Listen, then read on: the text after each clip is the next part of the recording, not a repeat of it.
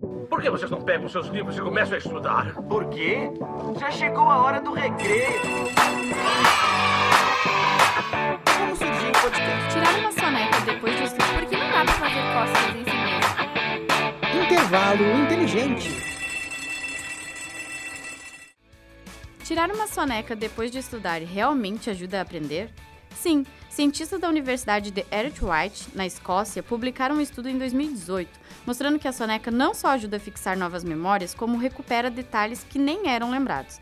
Além delas, várias outras pesquisas afirmam que o cochilo recarrega as energias, facilita a recepção de informações no cérebro, melhora o estado de alerta e até beneficia a pressão arterial.